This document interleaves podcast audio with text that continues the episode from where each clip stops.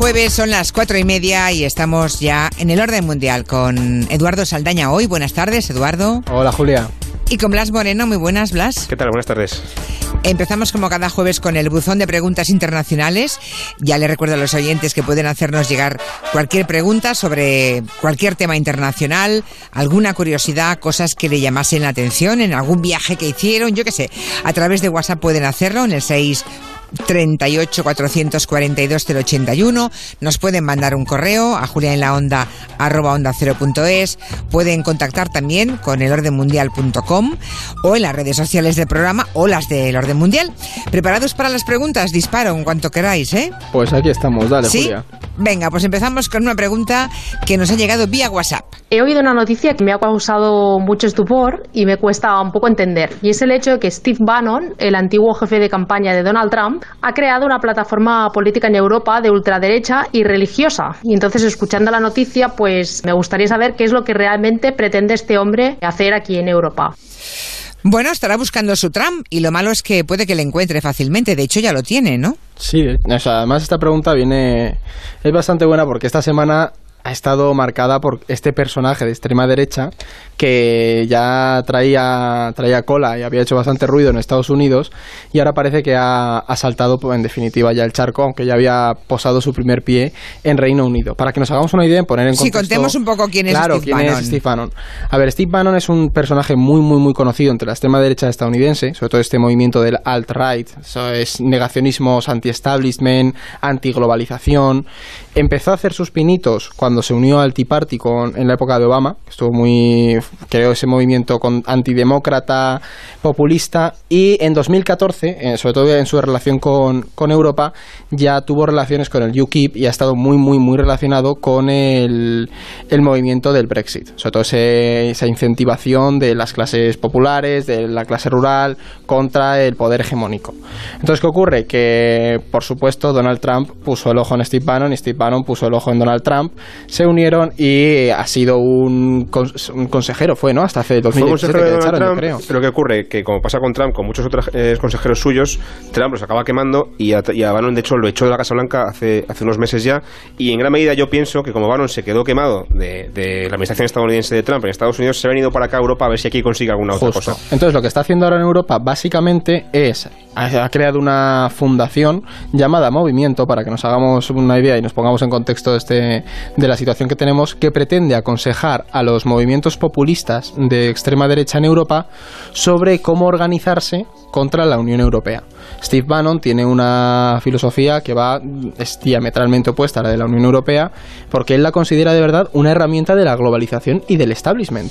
Entonces, ¿qué ocurre? Ya conocemos a Matteo Salvini y a la Liga Norte, el Movimiento 5 Estrellas y Bannon, de hecho, este fin de semana ha declarado que Italia es el experimento europeo que puede hacer que cambie la política mundial que conocemos. O sea, le encanta Salvini, para que se sitúen los oyentes, ¿eh? Es un forofo de él, dice que es el político que tiene que representar a Europa, también es un fan de Marine Le Pen, de Orbán. ¿Qué ocurre? Que fijémonos cómo es este hombre, que el Frente Nacional francés ha dicho que sí, que Steve Bannon es majo, pero que vayamos con calma en lo que plantea para la, la derecha europea. En fin, que por si aquí no teníamos ya suficientes riesgos europeos, ¿verdad? Población Exacto. autóctona como Salvini, nos viene lo peor de Estados Unidos, el señor Bannon, a ver si puede organizar mejor a la extrema derecha europea, que a verla la hay. Mirad, Claro. y de eso, y de eso va un poquito la siguiente consulta que nos llega. Esta nos envió una oyente que se llama Fátima Sánchez, usó el correo electrónico y es muy elocuente. Nos dice, este verano he estado en Budapest, lo hago más corto, ¿eh? y me ha extrañado que apenas en Budapest he visto inmigrantes, más allá de algunos que están regentando bazares árabes o turcos. Casi no vi personas de color, tampoco vi mendigos en las calles. Y os pregunta por la política migratoria, la que practica el gobierno de Hungría. Yo estuve hace algo más de tiempo, estuve hace tres años y es cierto que quedan pocos lugares en Europa donde haya tan poca multiculturalidad, ¿no? Donde por las calles todo el mundo es blanco, ¿eh? no, no, no, no hay matices entre la población, todos son blancos, todos son húngaros. Pero bueno, vayamos a la pregunta de Fátima. ¿Qué Pues- hace Hungría con los inmigrantes? Pues es que la pregunta que, que nos ha mandado Fátima es muy buena, además viene, en cierto sentido, tiene relación con la que acabamos de hablar de Steve Bannon, porque representa un movimiento, es la, máxima la máxima expresión del movimiento anti-inmigración europeo, es eh, Orbán, de hecho el Parlamento ya ha tomado medidas directamente contra él. ¿Qué ocurre? Que lo que le ha pasado a Fátima demuestra que sí que se puede apreciar un contraste entre los países de, dentro de la Unión Europea. De hecho, lo que tú has comentado, Julia, mm, no sois ni las primeras ni las últimas personas que se, les chocará el llegar a Hungría y notar, notar ese choque cultural de "Coño, no hay, no hay extranjeros aquí. ¿Qué ocurre? Que Hungría, bajo el gobierno de Orbán, eh, este hombre no destaca por su benevolencia con los inmigrantes. Se ha ido convirtiendo en el número uno del enemigo de los refugiados y los solicitantes de asilo. De asilo perdón. Lo peor de todo es que el racismo que, que trae el gobierno de Orbán se va maquillando con leyes anti-inmigración y con un discurso identitario muy potente. ¿Qué ocurre? Esto supone que la política que se está aplicando en Hungría va directamente eh, contra la proliferación de inmigrantes, pero también ataca, en cierto sentido, a los inmigrantes que ya están ahí y consiguen su permiso de residencia. Hay una cosa muy interesante que hemos estado debatiendo ahora, viniendo para acá, Blas y yo lo estábamos hablando, que las políticas que han ido aplicando, que ha aplicado el gobierno húngaro, hay una que de hecho la han llamado eh, la ley para parar a Soros, así dire- directamente, o sea, contra George Soros, este La magnate. famosa un- eh, Universidad Internacional, que era, Exactamente. que era un poco eh, el, el máximo prestigio en Budapest, ¿no? Allí estuvo nuestro profesor Julián Casanova dando clases, creo que cuatro o cinco años consecutivos, dando un curso de doctorado a, a alumnos de todo el mundo.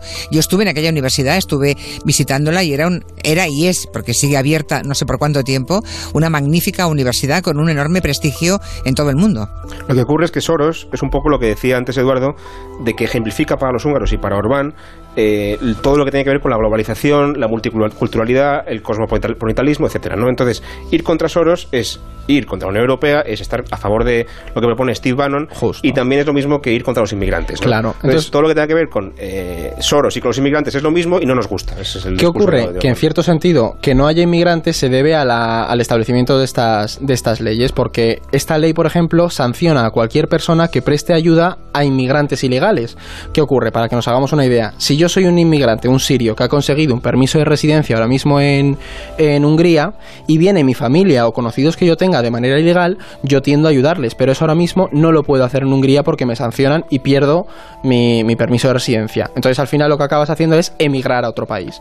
Es decir, la propia legislación y el Estado húngaro se ha, se ha estructurado de una manera muy, ¿cómo se dice? muy agresiva contra la inmigración. Es más, también van incluso en contra de las ONGs. Ah, bueno, claro, También sí. ayudan a los inmigrantes, entonces ayudar a a inmigrantes es ilegal, las ONGs consecuentemente son Pues, ilegales. Hungría se ha convertido en un sitio Haciéndolo un poco muy- simple, ¿no? y es un es un sitio poco- muy inseguro para los inmigrantes hoy en día. Y Sí. evitan ese país, evitan Y un enorme, y un enorme peligro de, de, de fascismo, ¿no? Sí. Como sigan, como sigan por esa, por ese camino y con esas políticas. ¿no? Y Polonia va por ahí también, que eso no lo tenemos que perder. lo haremos un día de Polonia también Sí. porque da, da para mucho. por De momento nadie ha preguntado sobre Polonia, sí sobre Orban y, y lo que ocurre en Hungría. Y ahora también tengo otra pregunta, basada también en Europa. Una pregunta que me llama la atención. El oyente os pregunta que cómo está el tema del cambio de nombre en Macedonia.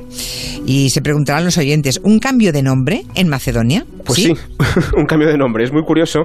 Esa historia no ha llegado, no ha llegado mucho a los telediarios españoles, porque es normal, es- está bastante lejos, ¿no? Y nos queda muy, muy alejado. No, pero porque vivimos un poco mirándonos el ombligo, también es verdad. también ¿eh? es verdad que en España pasan muchas España cosas. nunca presta atención a la política internacional. Es una, creo que es una carencia grave que tenemos. Es una lacra que queremos eh, intentar corregir en la medida de lo posible. Pero bueno, lo que ocurre es que, además es muy oportuno porque precisamente es este domingo, dentro de tres o cuatro días, cuando los macedonios van a votar en el referéndum cambiarle el nombre a su país, que es una cosa bastante curiosa. Aquí en España ha pasado en algún pueblo, me parece, pero cambiar el nombre de un país es bastante importante, ¿no? ¿Por qué, se- por qué ocurre esto? Pues lo que ocurre es que eh, un país vecino de Macedonia, como es Grecia, que, que tiene frontera con, con Macedonia, no admite que Macedonia se llame así. ¿Y por qué no admite que Macedonia se llame así? Pues porque ellos defienden, los griegos defienden, que Macedonia solamente puede haber una, y es esa Macedonia histórica, que es la Macedonia griega, eh, heredera de Alejandro Magno. ¿no? Siempre hablamos de Alejandro Magno como el emperador macedonio, a pesar de que en realidad, culturalmente, históricamente, él pertenecía al mundo griego y él hablaba griego y tal, ¿no? Entonces, Alejandro Magno es macedonio, pero pertenece al mundo griego y los griegos dicen la Macedonia solamente puede ser Grecia, griega, perdón. Entonces no puede existir un país que no sea griego que se llame Macedonia, no lo admitimos.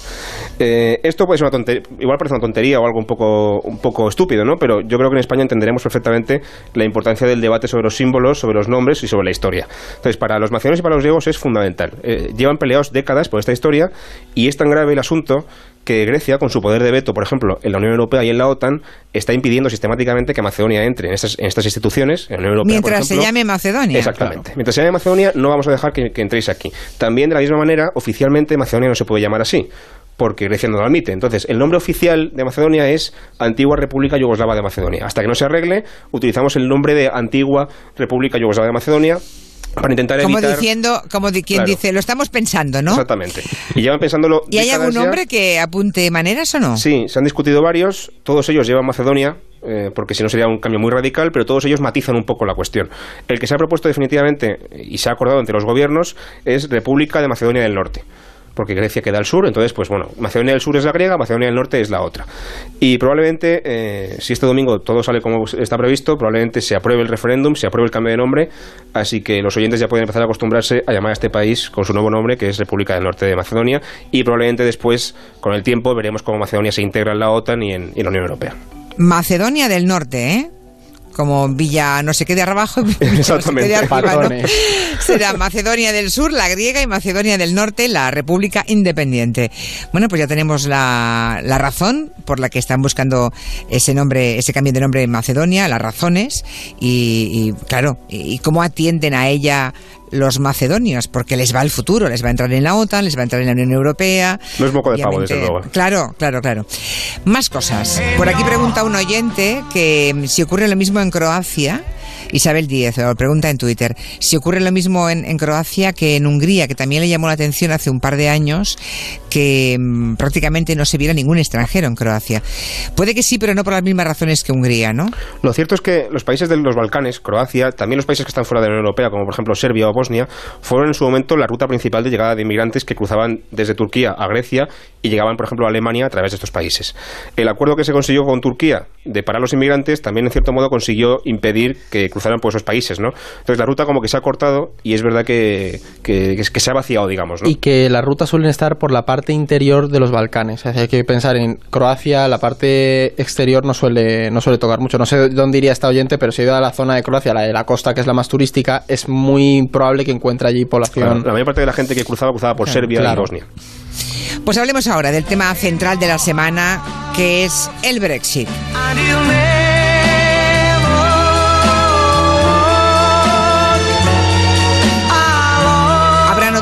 Ustedes que se vuelve a hablar mucho del Brexit desde que hicieron el referéndum.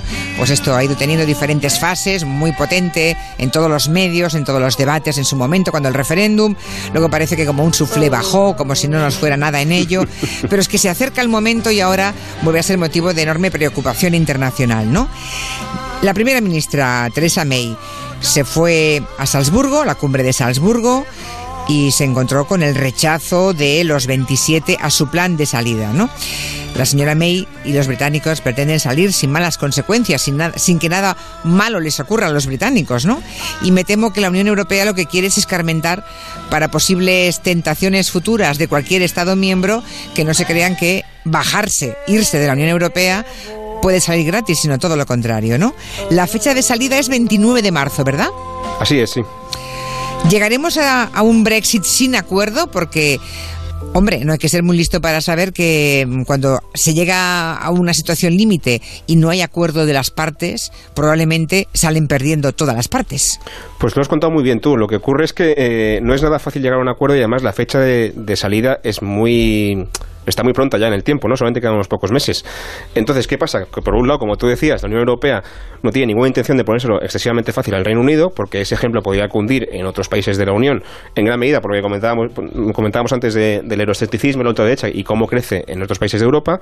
Y luego también es verdad que, por otro lado, el Reino Unido tampoco lo tiene fácil, porque dentro del Reino Unido sigue habiendo gran debate eh, incluso, eh, incluso dentro del gobierno de Theresa May hay voces que son más favorables a conseguir un acuerdo más o menos blando con la Unión Europea y hay otras que son mucho más radicales y que no aceptan en absoluto ninguna concesión a la Unión Europea. Entonces, incluso dentro del Reino Unido y dentro del gobierno no se ponen de acuerdo y eso dificulta mucho presentar una posición fuerte de negociación contra la Unión Europea y por ende pues eh, pone muy, muy difícil las cosas a, Theresa May para que presente un plan que los 27 puedan aprobar. ¿no? Ha, presentado varias cosas sistemáticamente Bruselas las rechaza o las matiza, el tiempo sigue pasando, entonces no, no está la cosa muy fácil y la verdad que, desde luego, un, Brexit sin acuerdo no sería buena noticia para nadie, no sería peor para el Reino Unido en todo caso, pero lo que sí es verdad, y eso sí que es cierto, es que llegada la fecha de, salida, si no hay acuerdo, se va a salir igual. Entonces, les interesa hacerlo cuanto antes, pero está por ver ya si realmente es físicamente posible eh, llegar al acuerdo. Oye, ¿qué puede ocurrir con los británicos, por ejemplo, que viven en España? Si no se llega a ningún tipo de acuerdo y llegamos al día 29 de marzo en el calendario y el Brexit efectivamente tiene que eh, ejecutarse, tienen que salir de la Unión Europea, ¿qué pasa? ¿Hay quien, quien cree que es mejor una salida sin acuerdo que un mal acuerdo. Eso desde dentro de Gran Bretaña. Desde, desde dentro de la Unión Europea, ¿qué es mejor? ¿Un, un mal acuerdo o un no acuerdo? A ver, lo bueno es un mal acuerdo. Partamos de la, de la base. ¿Para Europa?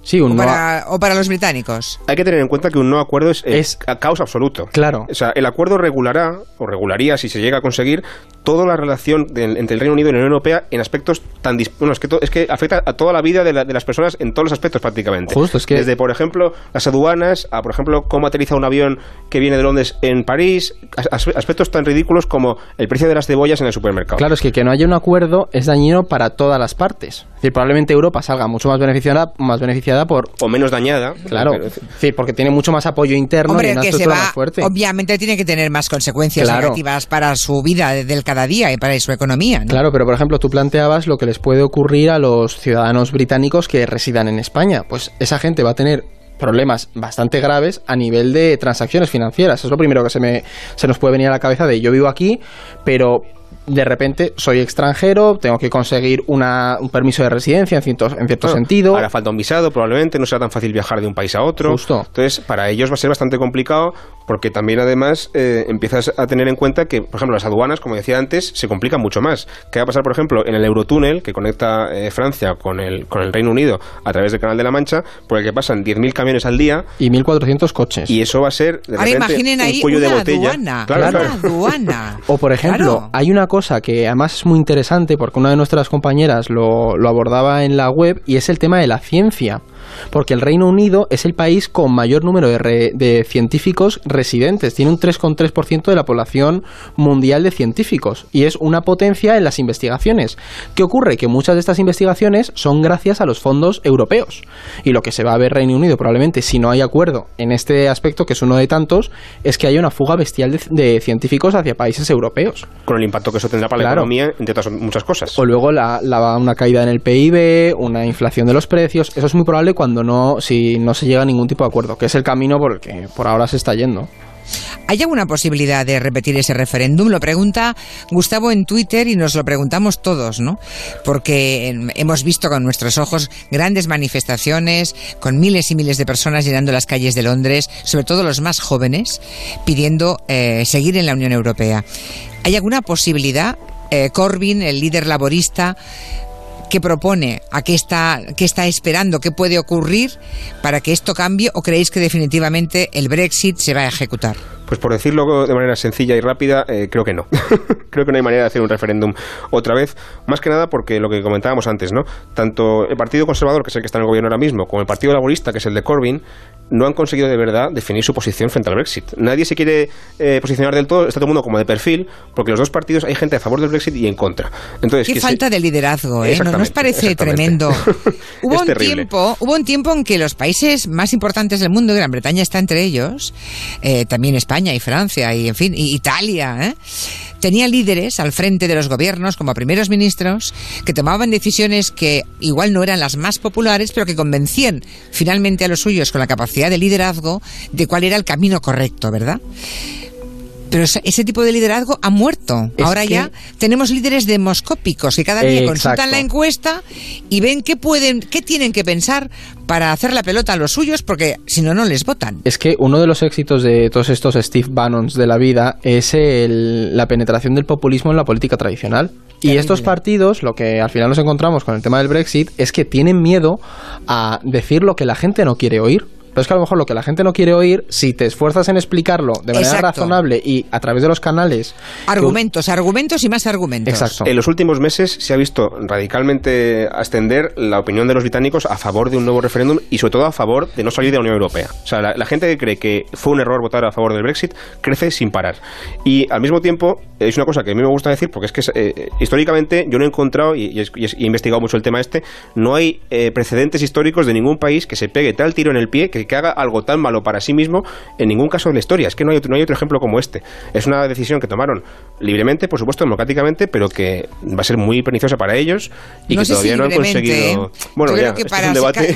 sí, no, no, vamos a ver. Yo creo que para escoger libremente uno tiene que tener toda la información y toda la información fidedigna y de verdad y se manipuló mucho esa campaña. Claro, porque si te dicen eh, el UKIP manipuló extraordinariamente los datos, al día siguiente conseguido el sí en el referéndum para salir de la Unión, el mismo tipo dijo que se había equivocado en los datos, que no es verdad que se ahorrase Gran Bretaña saliendo de la Unión. Justo los millones que él dijo durante la campaña que se estaba ahorrando. Ni él se esperaba que saliera así. No, claro, porque su, fue una sorpresa. Su idea política dependía de ganar ese referéndum, lo ganaron entonces han tenido éxito. Después ya lo, demás nos da igual. También es cierto que hay una cosa que está muy relacionada con todo este tema de los populismos y es la parte de la política tradicional actúa muy mal al denigrar a la otra parte. Es decir, los votantes del Brexit lo hicieron por unas razones que a lo mejor no se han esforzado los políticos más conservadores y más tradicionales en entender, sino en denigrarlas y eso polariza. Es un problema que tienen ahí de fondo Llamar tonto o ignorante al votante de. Trump o, al que está a favor del Brexit probablemente te aleja más de ese votante que, al revés. Es que además los referéndums os carga el diablo, ¿eh? Como decía, como decía De Gaulle, él, lo decía de, de, los suyos, de los franceses. Decía que los franceses nunca responden en un referéndum a la pregunta que se les hace. Pero es que puede ocurrir en muchas partes del mundo. Que en un referéndum, en lugar de contestar a la pregunta concreta que te hacen, respondan a, otras cosas que tienen que ver con cabreos de todo tipo respecto a muchas y múltiples situaciones, ¿no? Así que, bueno, repasamos rápidamente ya algunos asuntos de política internacional también de la semana que hemos visto en titulares. Vamos a por ello. Por ejemplo, lo del Vaticano y China. Resulta que han llegado a un acuerdo para colaborar en el nombramiento de los obispos católicos chinos. La pregunta es, ¿y por qué la Iglesia acepta que el poder político se meta en eso? Porque en el resto del mundo, en teoría, no es así. Pues lo que ocurre, esto es un poco de jugar al ajedrez, ¿no? Eh, por un lado, China es el país más, con porcentaje de ateos más grande del mundo, es un país muy, muy ateo, pero al mismo tiempo es, el, es uno de los países en los que el, cristianismo y en parte también el catolicismo crecen más rápido. Y se estima que probablemente China llegue a ser el primer país del mundo en número de cristianos dentro de 10 años nada más. O sea, estamos hablando de que ahora mismo hay unos 70 millones de chinos que son, que son cristianos. Perdón. Entonces, es un, por decirlo así fríamente, es un mercado muy importante para la Iglesia Católica. Tienen que entrar ahí y hasta ahora el, Partido Comunista Chino, que es todopoderoso en el país, no ha permitido históricamente que, ningún, que ninguna religión o ninguna jerarquía eh, religiosa extranjera en particular eh, eh, tenga ninguna injerencia sobre los asuntos internos de China. Hay un ejemplo que también puede ser muy mm, resuene mucho en la memoria de los oyentes, que es el tema del budismo con el Dalai Lama. El Dalai Lama, a pesar de que China es un país con buena población de budistas, vive en el exilio porque porque China no le permite eh, vivir en China y bueno, por una, serie de cuestiones, pero que no les permite, digamos, interferir en, la vida de los budistas chinos. En el caso del Vaticano pasaba un poco igual. El Papa no tenía permitido eh, nombrar a los obispos eh, católicos chinos porque los nombraba el Partido Comunista Chino para poder controlar, controlarles mejor. ¿Qué es lo que se intenta hacer con este acuerdo? Pues por una parte, el Vaticano por fin puede entrar de alguna manera en China y tiene, y tiene mayor capacidad para poder influenciar en los, en los feligreses y los creyentes católicos chinos y por otra parte también el Partido Comunista Chino se apunta un tanto porque eh, aflorarán muchos chinos que llevan su fe católica en la clandestinidad, les podrá controlar mejor en cierto modo, y entonces eh, es un poquito, eh, ganan las dos partes, ¿no? En cierto modo. es un acuerdo histórico, porque además rompieron relaciones en el año 55 y han conseguido firmarlo ahora con mucho éxito diplomático, pero también con mucha crítica, porque hay mucha mm. gente católica que dice cómo es posible que el Papa se pliegue a las exigencias del Partido Comunista Chino, que, que en fin y al cabo, pues eso, que es comunista, es ateo, y que además no, no es un gran respetuoso de los derechos humanos. Pero bueno. Esto es un debate también que podemos 70 millones de cristianos, dices actualmente en China. Sí. Pues al ritmo que lo hacen todos los chinos. será el país con más eh, chinos del mundo dentro de 10 años nada más. Con más. Perdón, católicos, eh, que sí, cristianos. Desde luego es el país con más chinos, eso, sin duda. Que, los lapsos del directo. Yo creo que incluso a pesar de los bazares chinos que hay en todo el mundo, es posible que siga siendo China el país con más chinos. Yo apostaría que sí, apostaría que sí. Eso está bien. Hasta aquí el tiempo de orden mundial, este repaso de noticias internacionales. Les recuerdo a los oyentes que si tienen alguna curiosidad sobre cualquier tema de política internacional que deseen plantearles a nuestros expertos en política internacional, pueden hacer con el a través de WhatsApp 638 442 081, a través de enviándonos un correo, en fin, usando las redes sociales que ustedes ya conocen muy bien de, de este programa. Pues Fernando y Blas, hasta la semana que viene. Buenas tardes. Hasta luego, buenas tardes. Enseguida llega el boletín de las 5, 4 en Canarias y ya les avanzo que vamos a dar un poquito la vuelta a la tercera hora, que las personas físicas van a llegar un poquito más tarde, a las cinco y media, pero que antes vamos a tener una entrevista de enorme interés con Teresa La Espada. En un momento además de mm, de violencia machista terrible que en Bilbao se ha vivido eh, estos días con auténtico estupor y que ha dejado, yo creo que emocionalmente eh, devastados a los que han conocido de cerca ese crimen brutal de un individuo que mata a su mujer, la de Goya, delante de sus niñas pequeñas, se va de la casa, deja a las niñas con la madre encharcada en sangre, agonizando y muerta, las niñas están horas y horas y horas junto a su madre hasta que muertas de hambre abren la puerta y una vecina las encuentra. De esa historia hablaremos y de otras muchas porque ella es responsable de igualdad con la diputada foral Teresa La Espada. Gelo, de 3 a 7 en Onda Cero con Julia Otero.